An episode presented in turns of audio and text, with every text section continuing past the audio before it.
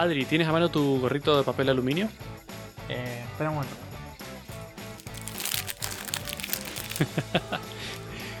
Me alegra sí. que lo tengas. Lo- lo- lo- te lo he hecho poner varias veces últimamente, lo estás usando muy seguido. A lo mejor tendrás que hacer uno nuevo, estará muy usado ya. Sí, este. Ya es para tirar este. Sí, exactamente. Pero bueno, hoy te voy a hablar de cosas secretas. ¿Has escuchado hablar de la Dark Web, o también conocida como Deep Web? Por supuesto, el internet profundo. Internet profundo o oscuro. En realidad hay una leve diferencia entre las dos, o mucha gente habla de lo mismo, pero hay una pequeña diferencia. Ahora te voy a contar cuál es. Básicamente la diferencia entre Deep Web y Dark Web es que la Deep Web, que es la Internet profunda, es como páginas web normales, solo que no están indexadas en ningún buscador. Por ejemplo, no las podrías encontrar en Google ni las podrías buscar en DuckDuckGo o ningún buscador de o Altavista. Tampoco podrías encontrar. Alta vista. Como si eso existiera. Bueno, de otra época. Eh, y luego la Dark Web, que es la Internet oscura, es una, un tipo de Internet dentro de Internet a la que solo se puede acceder con mecanismos especiales de los que te voy a contar un poquito ahora. No podrías entrar con un navegador normal, por ejemplo. Eh, madre mía, ya está. ¿Voy a mandar a la policía o.? Digo, para, para entregarme. Quítate el gorrito para, para llamar, sí. Vale. ¿Qué va a dar? Va a comunicar. Esto que has dicho tiene sentido porque es un tema controversial. Porque en la dark web generalmente se asocia que es donde están todas las cosas malas. Estoy segurísimo de que los oyentes han escuchado alguna vez hablar de que es un lugar súper peligroso en el que puedes comprar drogas y armas y todo ese tipo de cosas. Que lo es. Pero también hay, hay cosas interesantes y es por un tema de privacidad. Es lo que te voy a contar un poquito. Eh, no es ilegal, no es ilegal, ¿eh? No, no. co- sí, seguro que no es ilegal. De por sí entrar a la dark web no es ilegal. Tú puedes entrar tranquilamente. No, no va a venir la policía porque entres. Si compras drogas, por ejemplo, deme 20 pastillas de éxtasis y cuatro armas y te las mandas a tu casa, hay una probabilidad bastante alta de que te golpeen la puerta una vez. Solo una, ¿no? Sí, pero si entras a curiosear, y yo lo he hecho, no hay, no hay ningún... O sea, no estás haciendo nada, básicamente eso es... Está ahí. Y ahora tenemos que cortar este episodio porque estoy viendo cómo detienen a Matías en la policía en cámara. Un momento, un momento que ya termino y, y salgo.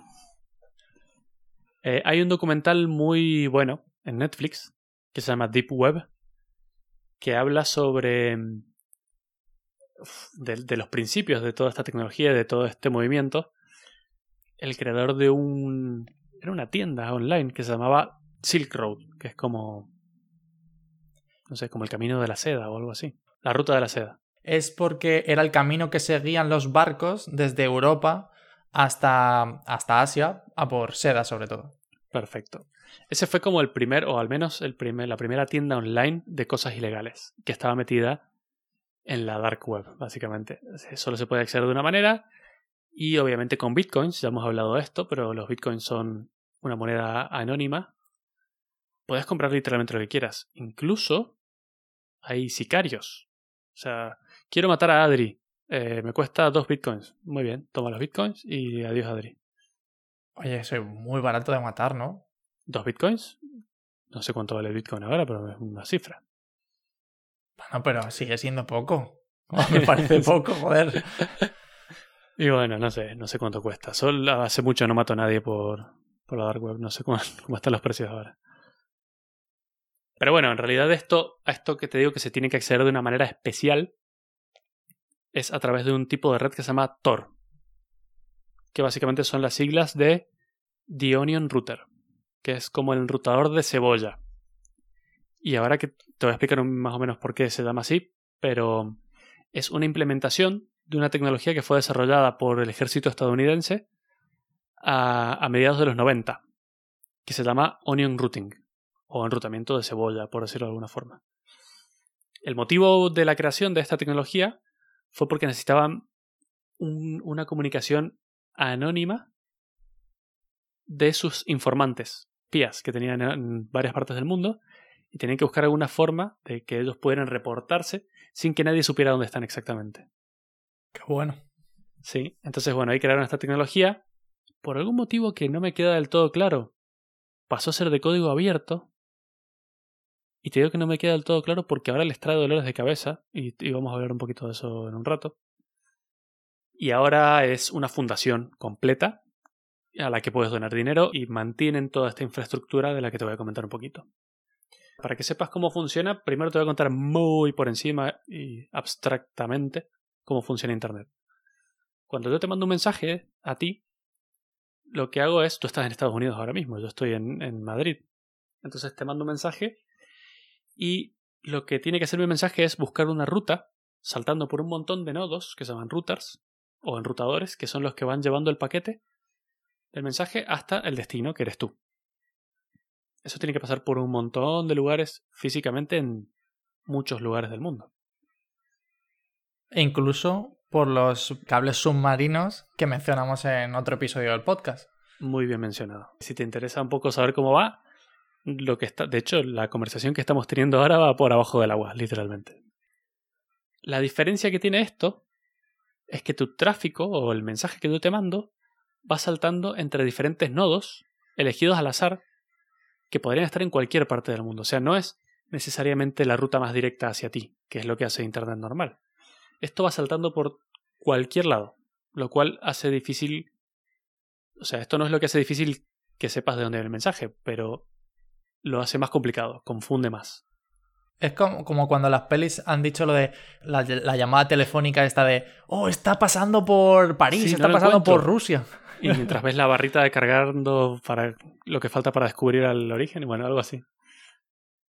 Entonces, como tu tráfico va saltando por diferentes nodos, esto hace muy difícil de traquear de dónde vienes. Con esto obtienes anonimato, ¿vale?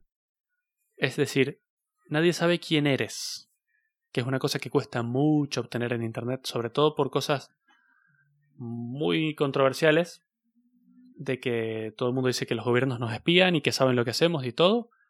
Sí, sí, y, y, no cabe ninguna duda de esto. Incluso hay teorías comprobadas de que hay como una especie de aro de la NSA de Estados Unidos, porque pasan todas las comunicaciones de Internet, y ellos van analizando ese tráfico y viendo qué llama la atención y qué no, y después va al resto del mundo. Hombre, no, que es decir, mi, mi, gorrito de papel, vamos, lo voy a tener que poner una corona, ¿eh? Ponle, ponlo doble, hazte un gorro doble, porque. De hecho, me he comprado un libro de. ¿Cómo se llama este hombre? Que delató a la NSA. Ah, Edward Snowden. Edward Snowden. Me he comprado el libro de Edward Snowden en el que habla de eso. Todavía no lo empiezo a leer porque estoy terminando otro, pero probablemente tenga un episodio cuando termine ese libro. Pero habla exactamente de esto. Y ahora te voy a contar por qué está demostrado también. El anonimato que consigues con Tor es diferente de la confidencialidad. Son dos cosas distintas. Es decir, cuando queremos que nadie pueda leer nuestros mensajes, el mensaje que te mando yo a ti, que nadie lo pueda leer, hay que encriptarlo. Para que nadie que esté en el medio pueda leerlo. Eso es confidencialidad. Pero así todo, alguien que nos esté escuchando, o escuchando me refiero a monitorizando, puede saber desde dónde viene mi mensaje y hacia dónde va. Puede saber que estoy hablando contigo. No puede saber qué, pero puede saber que estoy hablando contigo. Y si tú eres un terrorista, pueden saber que yo estoy hablando con terroristas y ahí empiezan todas las historias.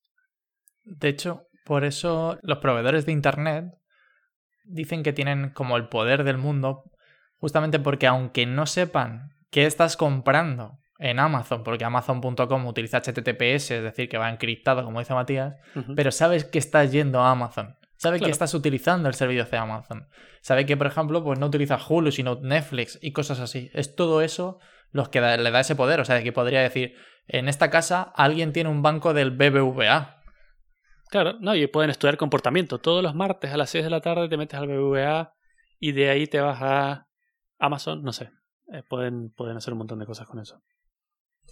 Pero bueno, Tor en particular tiene pequeños paquetes de mensaje para lograr este anonimato que son todos iguales. Se llaman células, son como pequeños mensajitos y son siempre de 512 bytes. Independientemente de si es un mensaje largo o un mensaje corto, incluso si es un mensaje largo se corta en muchos paquetes de este tamaño. Y lo mejor de todo es que el último, imagínate que son 512 más 6, pues va a enviar dos de 512, no va a enviar uno de 512 y uno de 6. Porque de esa forma, la persona que esté monitorizando podría saber que es el último paquete de un mensaje y de ahí sacar más información. Pues son todos iguales. Entonces esto lo hace como más difícil de, de entender. Y aquí está lo más divertido de todo, que es cómo funciona. Cada mensaje va encriptado con llaves privadas, que es un tema en el que no voy a ahondar porque es un poco complicado y un poco largo, pero básicamente es como si yo te doy una cajita abierta a ti con un candado, pero yo me quedo con la llave. ¿Vale? Esta es una explicación como bastante rápida de qué es una llave privada y una llave pública. Yo te doy una cajita abierta con el candado, tú metes algo ahí adentro y cierras con el candado, que ni siquiera tú tienes la llave para abrir, y me devuelves la cajita. Si alguien en el camino recibe la caja, no la puede abrir. Solo yo tengo la llave. Y la llave que tengo yo sería la llave privada y el candado que te doy a ti sería la llave pública. Te tengo que decir que uno de los mejores ejemplos que has puesto de, pero, pero en el podcast de lejos. sí, es, un ejemplo que me gusta para la gente que no entiende muy bien cómo funcionan las llaves y es muy fácil de entender. Una vez que, que te haces esa idea, luego las llaves privadas y públicas para encriptar cosas son bastante entendibles. Y lo bonito de esto, y por qué se llama enrutamiento de cebolla, porque el mensaje está encriptado múltiples veces. Por ejemplo, yo quiero enviar un mensaje a Adri ¿vale? Y sé que mi ruta para llegar hasta ahí de Tor van a ser cuatro nodos, ¿vale? Entonces lo que hago es, tengo el mensaje, lo encripto o lo envuelvo con una llave. Para, el primer nodo, otra llave para el segundo, otra llave para el tercero y otra llave para el cuarto. O sea, está encriptado cuatro veces, una por encima de la otra. Son como cuatro capas de encriptación. ¿Y por qué esto es tan interesante? Porque el primer nodo que recibe el mensaje solo tiene la llave para desencriptar la demás afuera de todas. O sea que ese nodo no puede ver qué contiene el mensaje, no tiene ni idea de lo que contiene. Lo único que sabe, hacia dónde lo tiene que mandar, cuál es la dirección del próximo nodo. Próximo nodo, el nodo B, recibe y pasa lo mismo, desencripta y va a quitar otra capa de encriptación y solo lo único que puede ver es pin pin pin así hasta el último nodo.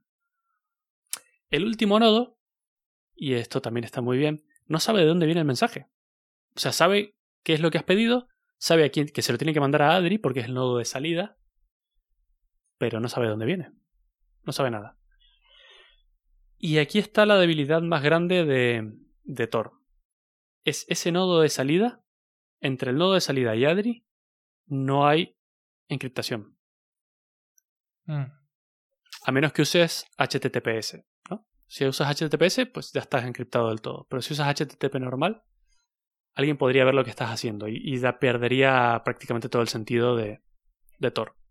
Por eso hay que entender, cuando usas Tor, hay que entender la estructura y cómo funciona para asegurarte de que eres anónimo realmente. Te voy a contar un poquito más de los nodos, que son los, como los puntos intermedios por los que pasa el mensaje antes de llegar desde mí hacia ti. Podrían estar en cualquier parte del mundo, como te he dicho, no necesariamente es la ruta más directa, sino una ruta literalmente aleatoria.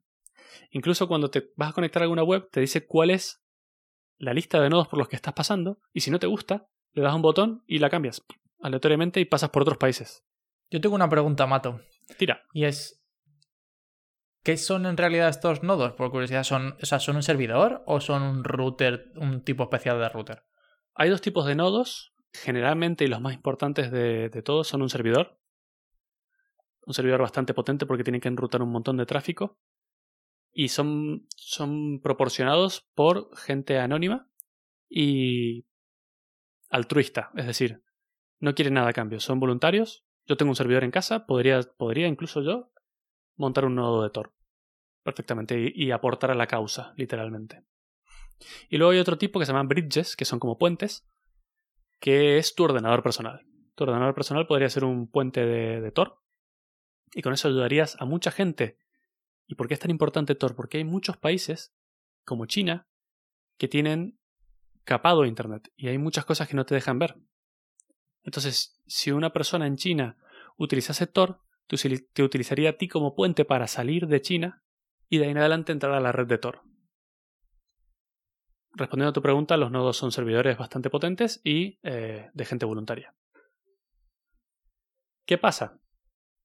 Que como te he dicho, los nodos viajan, o sea, los, mensajes viajan de una manera realmente inconveniente porque saltan de una punta del mundo a la otra y además tienen toda esta encriptación por encima, esto hace que, que Tor sea bastante más lento que la Internet normal. Es bastante más lento. Aceptablemente rápido, pero bastante más lento. Y tipos de nodos, casi te los he descrito un poco, pero está el nodo de entrada, que es, en el ejemplo del mensaje de mí hacia ti, mi nodo de entrada sería con el primero que me comunico yo. Luego hay nodos intermedios, que son por los que va saltando el mensaje, y el nodo de salida, que es el último, el que ya sabe que contiene el mensaje y a dónde lo puede enviar, y es el que te lo enviaría a ti, básicamente, ¿no? Y yo tengo otra pregunta. ¿Y el nodo de entrada? O sea, igual que has dicho que el nodo de salida, o sea, pierde, digamos, la confidencialidad del mensaje porque deja de ser encriptado y pasa a ser plano a no ser que utilices HTTPS. Supongo que en el nodo de entrada pasará lo mismo desde tú al nodo de entrada, es decir, que el mensaje va... Ah, no, claro, va encriptado por todos, ¿no? En, en el nodo de entrada es donde el mensaje está más encriptado porque es donde tiene más capas la cebolla. Pero en este caso, entre tú y el nodo de entrada no existe el anonimato porque te conozco a ti, si alguien monitorizas esos dos. O sea, yo sé que tú estás enviando algo, ¿sabes a lo que me refiero? En cambio, en el último paso, yo no sé quién ha enviado ese mensaje, sé el contenido del mensaje, pero no sé quién. Y en cambio, en el primero, no sé cuál es el contenido del mensaje, pero sé quién lo ha enviado. Exactísimamente. En el nodo de entrada, si alguien está escuchando, lo único que puede saber es que estoy usando Tor. Claro. Soy yo hablando con un servidor de Tor, pero no sabe ni qué estoy visitando, ni qué estoy haciendo, ni qué contienen los mensajes que te estoy enviando. ¿Vale? Claro, ni a quién llamas, ni nada. Exactamente. Imagínate que el FBI, en una operación encubierta, eh, se adueña de uno de esos nodos de Tor. El de entrada, por ejemplo, con el que yo hablo. Perfecto, da igual, porque está tan encapsulada esa cebolla que no pueden ver nada. O sea, solo saben que hay un mensaje y que viene de mí, pero no saben ni a dónde va, ni, ni qué es. El problema está cuando el FBI se adueña del nodo de entrada y se adueña del nodo de salida. A pesar de que no puede ver el contenido, si ellos comparan la cantidad de paquetes que envío y con qué frecuencia a la entrada y a la salida, podrían descubrir con quién estoy hablando. Es una cosa muy difícil de hacer, requiere muchísimo trabajo y, y muchos falsos positivos, pero podrían lograrlo y perdería toda la gracia de Tor. O sea, la gracia de Tor es que no sepan con quién hablo. Claro. Pero es, muy, muy difícil. Eh, es teórico y no sé, no, no hay registro de que se haya hecho alguna vez porque es realmente difícil. y sobre todo que la cantidad de paquetes que pasan por internet, o sea, es ridículo. Claro, exactamente, es, es muchísimo. Pero bueno, eh, una cosa interesante es que se pueden modificar estos nodos de entrada y de salida todos. Es decir, yo quiero, eh, o sea, tienes una configuración en la que pones, quiero que mi nodo de entrada sea en África. Perfecto. Entonces va a ir a buscar uno ahí. Quiero que de los intermedios no pase nunca por Alemania ni por Suiza. Y quiero que el de salida sea en Estados Unidos. Entonces, para la persona que está recibiendo tu mensaje, tú vienes de Estados Unidos. Es como un VPN. Yo tengo otra pregunta. ¿Cómo llegan los mensajes de nodo a nodo? Funcionan por internet normal, ¿no? Sí, van por internet normal. De hecho, los nodos tienen una IP versión 4 normal. Todo eso es, es como siempre. Vale, pero claro, te he dicho antes que, que normalmente, de normal, no podrías usar Tor. Es decir, con tu Chrome no vas a poder usar Tor. ¿Por qué? Por lo que te he dicho antes. Primero tienes que fijar un circuito por el que vas a mandar el paquete, luego encriptarlo cuantas veces, tantas veces como nodos haya en el camino, eh, y para esto necesitas un navegador especial. Y para eso hay un navegador que se llama Navegador Tor, que es de la Fundación Tor, y es literalmente un Firefox que ha sido modificado, al que le han quitado todos los componentes que pueden dejar una huella, una marca de quién eres, para que no te puedan traquear luego, por ejemplo Flash o Java, que son cosas viejas y que son famosas por los huecos de seguridad. Eso lo elimina y lo desactiva. Y viene trae preinstaladas cosas como son extensiones de, Firefox, como NoScript, que lo que hace es todo script de JavaScript que aparezca en una página web que no venga de una lista blanca de cosas que yo sé que son buenas, no lo ejecuto directamente. Entonces así te proteges un poco. Juego con la paranoia, ¿eh? Sí, sí, sí. Es que esto está hecho por paranoicos para paranoicos. y hay otro que se llama HTTPS Everywhere, que lo que hace es que cada vez que vas a visitar un sitio, por esta vulnerabilidad que te he comentado, que el último salto no va encriptado, a menos que vayas por HTTPS, lo que hace es ver si ese sitio tiene una versión HTTPS y en vez de conectar a la insegura, salta a la segura directamente, sin que tú tengas que hacer nada. Una cosa buena es que desde hace muy poco el navegador Tor está disponible para Android. Porque en Android puedes instalarte Firefox y como esto es una versión modificada de Firefox, pues puedes instalarlo ahí. Está muy bien porque puedes ir a la página de ellos y descargarlo directamente. De hecho, te animo a que lo hagas. Es que me gusta que la velocidad, ¿sabes? No, no, bueno, en realidad es más, por un tema de curiosidad. Sí, lo, he utilizado un par de veces. Digamos que la Deep Web es difícil de visitar por cómo es. necesitas conocer qué estás visitando. Ese es el otro tema. A ver, el navegador Tor está usado mucho por activistas y por... Hay una palabra en inglés que se llama whistleblower, que es como el soplador de silbato, que es como el, el que delata cosas que están pasando en gobiernos y cosas así. Y claro, esto es una herramienta muy importante para ellos porque como un gobierno descubra que alguien ha liberado papeles secretos o información confidencial de, su, de sus actos, no le va a caer muy bien y lo van a ir a perseguir. Entonces esto te brinda un anonimato muy importante para ese tipo de cosas. Que también se usa para drogas y para ese tipo de cosas, bueno, es una, una cosa que no se puede evitar y está ahí. Hay, hay también un directorio de páginas web que son de la dark web. Ahora te voy a contar un poquito, pero antes te quiero contar que el navegador tiene niveles de seguridad que tú puedes poner, hablando de paranoia. Tienes un nivel estándar, que es como la mejor experiencia de uso, en el que funciona más o menos rápido, pero claro, a, cambio tienes el nivel más bajo de seguridad, cuando estás un poquito más expuesto.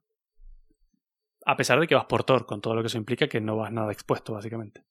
Pero luego está el nivel seguro, que desactiva JavaScript directamente en todas las webs que no tengan HTTPS. Madre de Dios. desactiva algunos mecanismos que, del navegador que puedan ejecutar macros o, código que es malicioso, como por ejemplo, es curioso, pero ¿has visto alguna web de fórmulas matemáticas? Sí. Que te ponen los símbolos que no, están en fuentes, son símbolos matemáticos raros. Esos símbolos tienen vulnerabilidades que pueden ejecutar código por detrás. Mierda. No lo sabía. Claro, entonces esto desactiva esos símbolos, por ejemplo. Y directamente desactiva el autoplay de cualquier vídeo, audio o lo que sea. Genial. O sea, yo por eso solo ya me he bajado a todo. y bueno, y directamente está luego el, el, más seguro de todos, incluye todo lo anterior. JavaScript está desactivado para siempre, independientemente de la página que estés visitando. Y algunas fuentes de imágenes o, o tipografías o iconos están desactivados también. Madre mía, como 1995, ¿eh? Sí, sí, sí, pero, pero quieres seguridad, ahí la tienes. Y yo uso un navegador para el día a día que se llama Brave, que me gusta mucho porque... De hecho, quería hablar alguna vez de este navegador, es un tema que tenía ahí preparado para algún episodio, pero lo menciono rápidamente. Es un navegador que bloquea publicidad de, de cualquier sitio, pero te permite dejar como propinas a las páginas web que te gustan. Por ejemplo, a mí me gusta mucho Reddit y Reddit tiene publicidad. Y yo no quiero ver publicidad, prefiero pagar. Entonces puedo decirle a Reddit envíale 5 euros por mes o solo por esta vez envíale 3 euros y no me muestre su publicidad. Lo cual me parece una idea súper interesante. Qué bueno, me parece genial, pero ¿cómo le envía ese dinero? Eh, hay una, un programa que se llama Brave Rewards en el que las páginas se pueden apuntar. Mi página web está apuntada, por ejemplo. Y si alguien quiere dejar dinero, a través de ellos te lo dejan y te lo depositan en tu cuenta de PayPal. Ah, qué bueno. Así de fácil. Para que no lo sepa, mato.io. Mato.io tiene mis barbaridades. Pero está bien porque, claro, a veces lees un... Lo típico de regálame un café o, lees una entrada de un blog que te parece súper interesante y te ayudó muchísimo y dices, oh, me gustaría dejarle 10 euros a este señor. Podrías hacerlo a través del propio navegador directamente. Sin estar acosado por la cantidad de publicidad que, hay por internet. Además de esto, Brave tiene un montón de, de cosas que no permiten que te traqueen, porque además de, mostrar, de ocultar la publicidad, desactiva estas cosas que permiten, estos scripts que permiten que te puedan seguir. Entonces nunca tienes publicidad eh, apuntada a ti, por ejemplo. Breve está basado en Chrome, a diferencia del navegador de Tor que está basado en Firefox, por lo cual funciona igual, igual que Chrome. Es básicamente Chrome por detrás. Y tiene una cosa más, que puedes abrir las pestañas en modo anónimo, o el mejor conocidas como el modo porno, pero también tienes un modo anónimo con Tor. Ah, o sea que abres Tor, por así decirlo, con el modo anónimo. Exactamente. Con, el mismo navegador que usas todos los días, también tienes un navegador Tor por si quisieras entrar a alguna web, a, la dark web. Qué bueno. Entonces, bueno, me gusta este navegador, lo uso desde hace un par de años ya y estoy muy contento con él. Me, gusta mucho. Me gusta la ideología que tiene. De, prefiero pagar en vez de ver publicidad y, y además enfocado a la privacidad. ¿Este lo utilizas en el escritorio, o sea, en el PC? Este sí, lo utilizo en el PC, lo utilizo en, en el ordenador del trabajo, en el ordenador personal, portátil, en todos. ¿Y cómo va de memoria? Igual que Chrome. Es que es igual que Chrome. Igual de mal que Chrome. Exacto. Esa, era mi pregunta. Igual de mal, igual de mal que Chrome. Pero bueno, por lo menos es, es 100% compatible con Chrome, con todas las cosas que, que añade por atrás. Así que muy bien.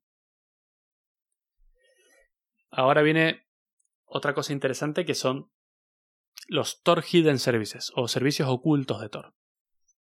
Y esto es muy interesante porque imagínate que yo quiero entrar, yo soy un informante que está en Irak y quiero quiero avisar al mundo que están preparando una bomba tremenda que va a acabar con la humanidad. Pero no quiero que me descubran.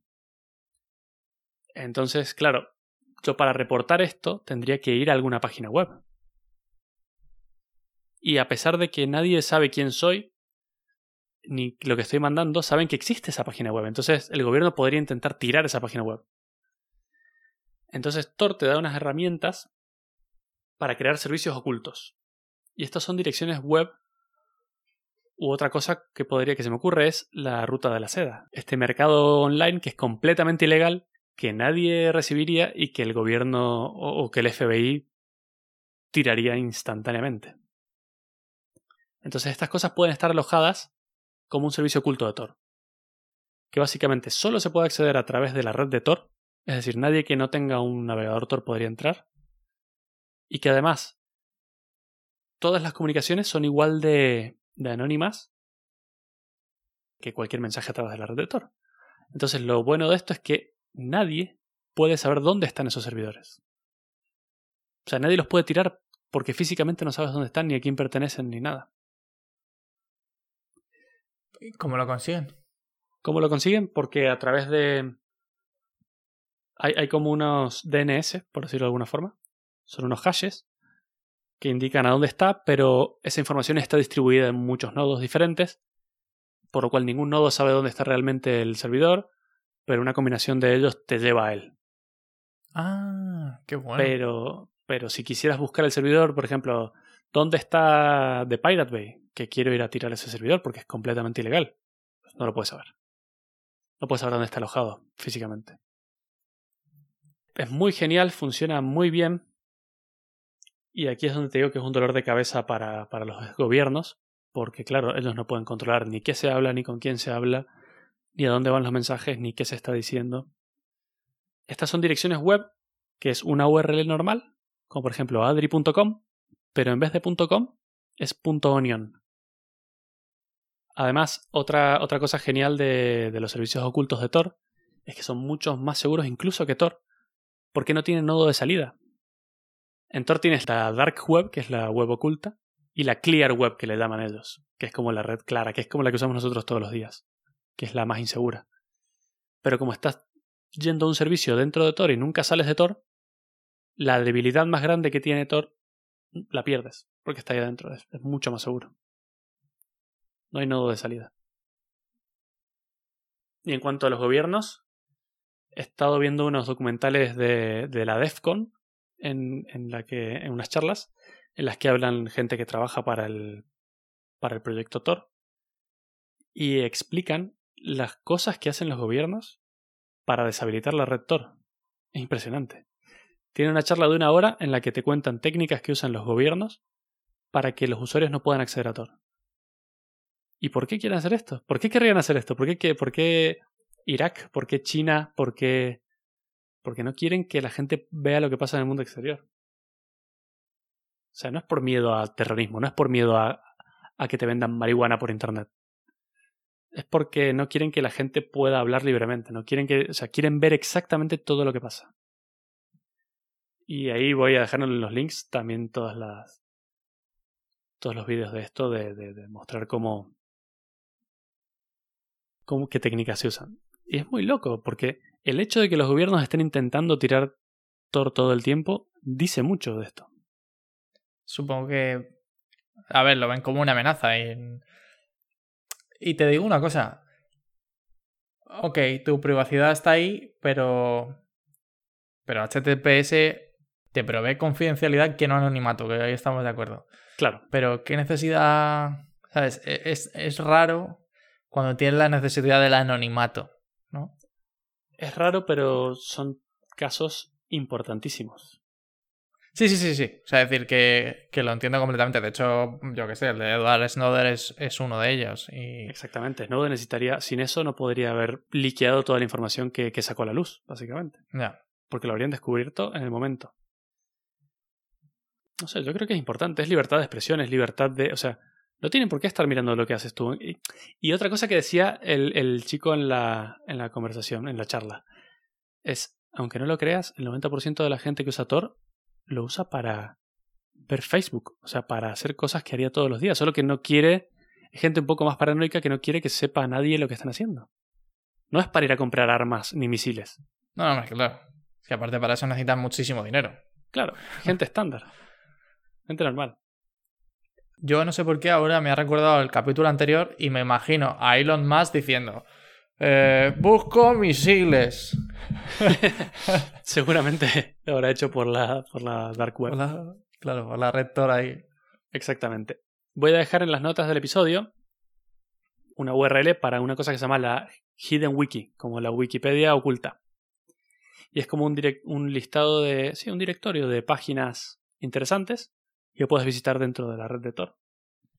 La URL, la dirección web de esta página, es muy como suele ser todas las, las URLs de Tor, son letras y números raros. ¿Por qué? Porque si le pones hiddenwiki.onion, cualquiera podría llegar. Entonces esto es como más para pasárselo de boca en boca. Ahora vas a ver la URL, pero es una, una cosa loquísima. Y termina en .onion. ¿Qué significa? Que si tú le haces clic con tu navegador a eso, no vas a poder entrar a ningún lado. Necesitas o Brave, que te permite abrir Tor, o el navegador de Tor para poder acceder por curiosidad, ¿qué diferencia hay con una VPN? Vale, una VPN, y seguro que mucha gente ha, escuchado sobre esto, eh, lo que te da es, en vez de anonimato, te da confidencialidad. ¿Qué pasa? Y teóricamente daría anonimato, pero ahora te voy a contar por qué no del todo. A ver. Una VPN lo que haces es, tú hablas directamente con un servidor, que es la VPN, y todo lo que hables con él está encriptado. ¿Vale? Hasta aquí vamos bien porque cualquiera que esté escuchando tus comunicaciones no podría ver lo que, lo que estás hablando y solo podría saber que estás hablando con esa VPN. Hasta aquí está igual que Tor. Vale. ¿Qué pasa? Que la VPN se encarga de hacer las peticiones a las webs que tú le pidas. Pero claro, esa VPN actúa como, como un proxy, o sea, lo bueno de la VPN es que ni siquiera la persona que te está prestando servicio de Internet puede ver lo que estás haciendo. ¿Qué pasa? Que depende mucho de lo que confíes en tu VPN, la confidencialidad que te puede dar. Se han dado muchos casos en los que el FBI habla con VPN y dice, sé que Adrián es cliente tuyo, quiero que me des todos los registros de todo lo que ha hecho Adrián. Y ya está, ahí se te termina la gracia. Porque la VPN es un servicio que es generalmente de pago. Nunca uses una VPN gratuita. Para nada serio. Porque está claro que cuando un servicio es gratuito, el producto eres tú, básicamente. E-, ellos están vendiendo esos datos para algo. Ellos dejan registro de todo. Si vas a usar una VPN, infórmate bien, usa una de pago y asegúrate de que tengan un historial de, de no compartir información con, con entidades que las requieran. Yo personalmente uso una que se llama NordVPN, que está auditada y aseguran que no guardan registro de, de absolutamente nada de lo que hacen sus usuarios. Por lo que si algún día el FBI le dice, dame todos los registros de lo que ha visitado Matías en los últimos seis meses, él va a decir, no los tengo, porque no los guardo. A tomar por culo. Claro, eso es lo que me cuentan a mí. Yo me lo tengo que creer. Es que sabía que mucha gente de China utilizaba VPNs para salir de, del bloqueo. Sí, efectivamente, un VPN es como un solo salto de Tor, para que te hagas una idea. Vale, sí. O sea, es como si contratases una VPN para acceder a otro VPN. Y Exacto. Así Sí, algo así, algo así. Como si contratases 10 VPNs y las encadenaras todas y ahí hubiera, hablaras a través de, de todo eso. Pues vale una pasta como para hacer eso. Exactamente, las VPNs valen una pasta. Tú lo has dicho. La gracia de Tor es que es gratis. Esa es otra diferencia muy grande. Tor es de código abierto, funciona sobre infraestructura de voluntarios y es gratis. Yo creo que el único problema que puede tener la red es justamente el que viva de voluntarios, ¿no? Y que, que quizás menos voluntarios hagan que la red se vaya al garete. Bueno, en realidad esto es como el P2P, como descargarte películas de torrents. Eh, funciona sobre una red de voluntarios y hay tantos y cada día más que difícilmente se vaya a ningún lado. Eso es. Esto es justamente lo bonito, que, que no está en ningún lado y está en todos lados. que no se puede controlar, básicamente. Solo te ha faltado terminar el episodio diciendo somos anónimos. Somos anónimos, exactamente. No, es que está muy bien, además. Cuando entras a la web de Tor, y te, animo a que lo hagas, que es torproject.org, te explican un poco la motivación. No es nada oscuro ni nada malo las intenciones que tienen, sino todo lo contrario, es defenderte, defender tu, tu libertad de expresión y defender tu privacidad. Pone un cartel gigante que dice, creemos que todos deberían ser libres de explorar la Internet de manera privada, sin que nadie sepa nada. Dice, advocamos derechos humanos y defendemos tu privacidad en la red a través de un software libre y abierto. Es como... Bueno, es algo para un mundo mejor, básicamente. No somos conscientes de todo lo que analizan todo nuestro tráfico. ¿eh? Realmente es, es, mucho, mucho, mucho. Eh, y para algunas personas es más importante, para otras no tanto. Para mí no lo era. Yo siempre me hacía la típica pregunta hasta hace poco de ¿y a mí qué me importa que miren lo que hago si no soy nadie importante? Lo que pasa es que no es que seas importante o no, es que eres una gota de agua en un mar de información y estás aportando a eso. Y esa información la usan para lucrar y para censurar y para vender. ¿Cuántas veces te han llamado de una tarjeta de crédito diciendo, hola Adrián, de alguien que no conoces? Sabemos que eres buen pagador. Eh, ¿Quieres una tarjeta de crédito? ¿Cómo saben que eres Adrián? ¿Cómo saben que eres un buen pagador? ¿Y cómo saben tu número de teléfono? Porque se los ha vendido a alguien. Me, me sorprende muchísimo que hayas cambiado de parecer en esto, ¿eh? He cambiado de parecer, he cambiado de parecer. Tuvimos un capítulo al comienzo del podcast que decías, ¿a mí qué? A ver, yo soy muy de aceptar mis errores y puedo decirte que en ese capítulo estaba muy poco informado y mal informado. Eh, otra cosa que me preocupa más todavía son cosas como, y que están empezando a pasar, que como nuestra información es vendida de una empresa a la otra, sabemos que Google vende nuestros datos, sabemos que Facebook lo hace, porque no es que lo imaginamos, es que se ha demostrado y han habido juicios al respecto, ¿vale? Cambridge Analytica, ¿te suena de algo? sí, hombre, sí. Menudo jaleo. Eh, ¿Qué pasa? Lo que está empezando a pasar es, imagínate que tú hoy, en julio del 2020, te enteras de que tu prima Juanita tiene cáncer de páncreas. Y tú dices, bueno, no sé de qué va esto del cáncer de páncreas. Lo voy a buscar, voy a buscar en Google, cáncer de páncreas. Te informas un poco y dices, bueno, qué bien, ya por lo menos sé de qué va, sé lo que tiene mi prima. Perfecto. Pasan 10 años, el año 2030. Tú ya eres viejo, imagínate en el 2030. Tú vas a estar jodidísimo. Hijo de puta. ¿Quieres un seguro médico? Entonces vas a contratar un seguro médico y te dicen, no. Usted, Adrián de la Rosa, DNI 123456, eh, hace 10 años buscó por internet la palabra cáncer. y yo me niego a, a que usted tenga un seguro mío, pues no me conviene. No lo voy a asegurar. ¿Qué te parece? A ver, que, que, que tienes razón en ese aspecto, pero... ah, Eh, pero es que a eso vamos, eso vamos. O sea, no, no te fijes en ahora, fíjate en lo que puede pasar más adelante. No, no, por supuesto, pero también veo que mm, se están poniendo medidas con respecto a qué tipo de información se puede, se puede utilizar de una persona. Sí, eso salió en el papel, pero ¿quién cumple lo que está escrito en el papel? Bueno, hombre, pues eh, espero que espero que todo el mundo, pero sí que es cierto que se puede tender a ello. Claro, eso es lo preocupante realmente. Pero luego hay otro problema y que veo que puede surgir de justamente de todo este anonimato máximo. Y es, imagínate que todo el mundo empieza a utilizar Tor a la vez, ¿vale? ¿Cómo? bueno, No vas a saber nunca, cómo, por ejemplo, cómo balancear el tráfico de Internet.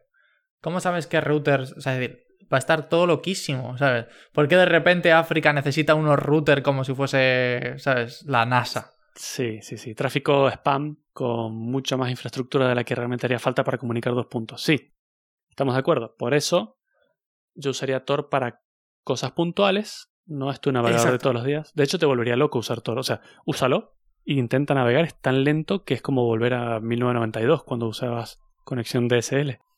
Eh, Dial-up, perdón. Entonces, bueno, es para casos puntuales, pero Creo que me gusta mucho el, lo que has dicho de Brave en ese aspecto. Del rollo de yo tengo mi navegador normal y si quiero privacidad tengo mi navegador modo porno y luego tengo mi navegador ultra porno. exactamente.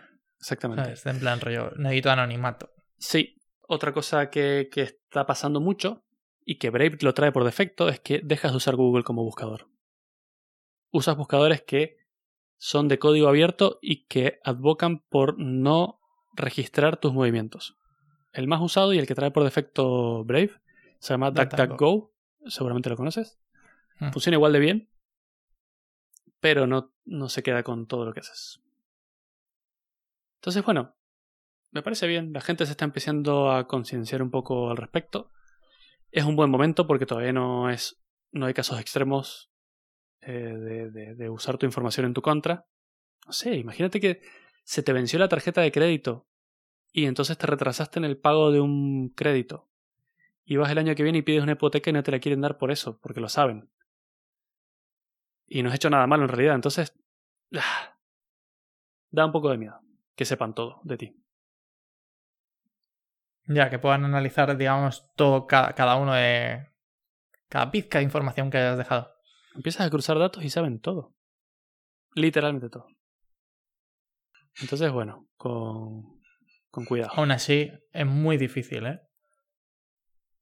Cruzar todos esos datos. Mm, Para Google no es tan difícil. Si ves tu histórico de movimientos de Google, te dicen qué día, a qué hora y a dónde fuiste. Y si fuiste en bicicleta, te lo pone. Si fuiste caminando, te lo pone. Si fuiste en coche, te lo pone. O sea, no es tan difícil para ellos. Que sí, que sí, que estoy completamente de acuerdo, pero son datos muy concretos. Pero, por ejemplo, yo qué sé. eh, no podría saber si he ido a una fiesta de una manera mm, relativamente fácil. No me jodas. Acaban de habilitar lo del COVID. Saben con quién has estado, si te has cruzado con gente, si esa gente tiene COVID. No, porque, es decir, eso fue de, de una de esas cosas que, que, que se hizo de esa manera por el tema de la privacidad. O sea, es decir, tú no sabes con quién has estado. Tú solo sabes que alguien, con alguna de las personas que has estado, Sí, eso lo, lo comentaste de cómo funciona, pero eso es lo que nos dicen. O sea, yo no he visto el código de eso funcionando. Eso es lo que me han dicho a mí cómo funciona, pero yo no he visto el código. Claro, pero es que entonces deberías tirar tu móvil al mar para poder vivir de una manera pacífica. Claro. Porque piénsalo, es decir, si, vale, si no cedes tus, eh, tus movimientos a Google porque te está traqueando por GPS, se lo estás cediendo a tu proveedor de telefonía. Que, que no tiene manera de evitarlo. Bueno, depende, porque ahora están saliendo DNS sobre HTTPS, están saliendo Tor. Pero si da igual, si el tema es a la, a la torre telefónica te- que te conectas. Sí, eso te dice dónde está. Por eso están empezando a salir móviles, aunque no lo creas, que tienen switches físicos para apagar diferentes cosas. Apagas la cámara con uno, el micrófono con otro, la red de Wi-Fi con otro y la red de telefonía con otro. si eres extremo en, en estas cosas tienes opciones. Ojo, que aquel del gorrito de, de aluminio eres tú, no yo. Ya, pero es que creo que el gorrito de aluminio en este caso. O sea, yo creo que nos espían, pero creo que cruzar los datos para cualquier tipo de empresa, al nivel que lo hace Google, eh, necesitas la infraestructura que tiene Google, ¿vale? Es decir, no es, no es económica. Google te lo da masticado. O sea, yo le puedo comprar a Google esa información. Google vive de eso. Pero aún así, es decir, tú piensas que, eh, o sea, si, si mañana vende los datos hasta ese nivel, ¿vale? Hasta el nivel que tú has dicho de, en plan, rollo, mis búsquedas auto, todas, se las vende a una, a una plataforma de seguros médicos, aparte de costar un pastizal y que vendiese todos mis datos, luego es que esa plataforma tiene que cruzar los datos de verdad. O sea, que no... Que estamos hablando de un tráfico, estamos hablando de no sé, de petabytes, petabytes y petabytes de información que no es, no, no, sé, no me parece fácil de cruzar para nadie. O sea, es como si yo monto mañana una empresa y digo, bueno, voy a comprarle información a Facebook. Eh, es complicadísimo que yo pueda utilizarla. bueno, no sé si tan complicado. A ver, por ahora es casi inofensivo, pero está yendo a peor cada vez y está demostrado. O sea, no me estoy inventando nada. De lo que te he dicho no me he inventado nada, es todo real. Y está claro que va a peor. Entonces, hay que empezar por lo menos a entender lo que pasa y cómo funciona. Para que tú luego puedas tomar decisiones y que no las tomen por ti. Pero por lo menos... Eso estoy de acuerdo. Creo que la gente de normal no entiende toda la información que están guardando de ellos. Y un día me gustaría hacer solo un podcast, eso, de solamente una llamada a Google, todo lo que están guardando de ti, que sería muy mm. interesante verlo. Sí, sí, sí, podríamos hacerlo.